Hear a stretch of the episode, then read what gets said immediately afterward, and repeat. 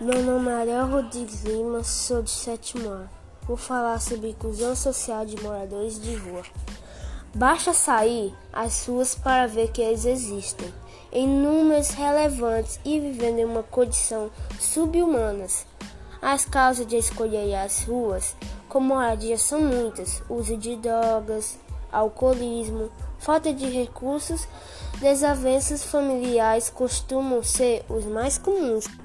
Buscando promover a solução desse problema e a inclusão social, a Câmara aprovou o projeto de lei que obriga as empresas vencedoras de licitações de obras ou serviços de administrações públicas a contratar moradores de rua habilitados para o trabalho para fazer parte da equipe que vai atuar nessas atividades. A justificativa é lógica os municípios oferecem abrigo a essas pessoas, mas não pode morar nesses lugares permanente, fazendo com que voltem às ruas.